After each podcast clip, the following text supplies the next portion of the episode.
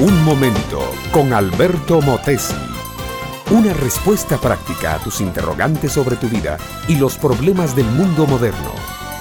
15 de abril de 1912. 2.40 de la madrugada.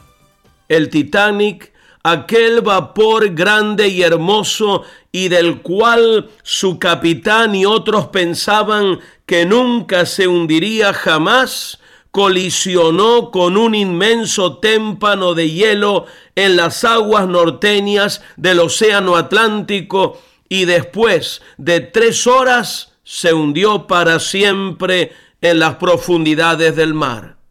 1.502 personas perecieron en medio de la oscuridad espantosa de aquella noche. Pero hay un detalle en cierto sentido más triste y serio. El vapor Californian navegaba solamente 15 kilómetros de distancia de donde el Titanic se hundía. Y aunque desde este se enviaron mensajes urgentes en demanda de auxilio. El operador de radio del Californian no pudo escuchar nada porque un amigo suyo estaba jugando precisamente en esos momentos con el aparato de radio. Los hombres del cuarto del inalámbrico del Carpatia estaban seis veces más lejos del Titanic que el Californian. Pero ellos no estaban jugando con el aparato, sino que estuvieron alertas a los gritos de angustia y llegaron a tiempo de salvar a varios cientos de vidas.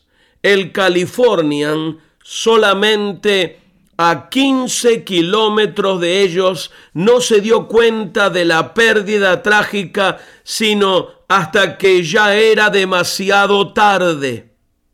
Y es esto, mi amiga, mi amigo, lo que muchos están haciendo con su vida.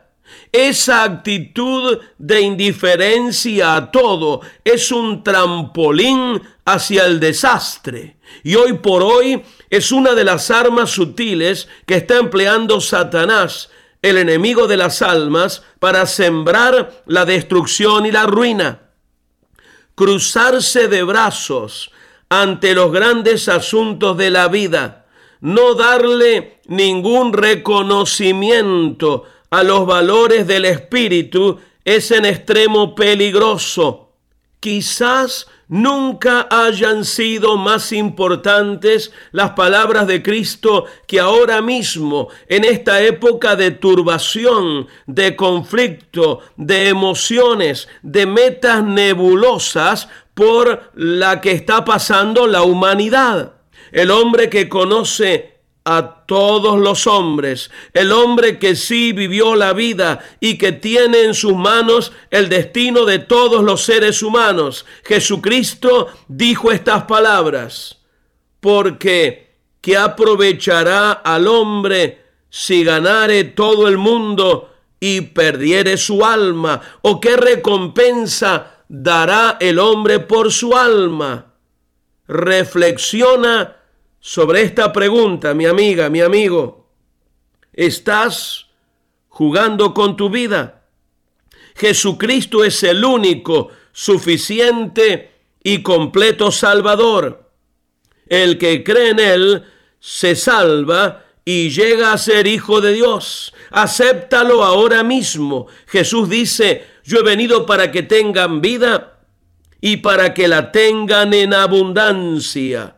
No escuchar su llamado es la peor insensatez y es el comienzo de la destrucción eterna. Buscarlo a Él y amarlo con todo el corazón es el comienzo de la vida verdadera. Educación que transforma. ¿Te quieres preparar mejor? Visita Facebook y busca Alberto Motesi University.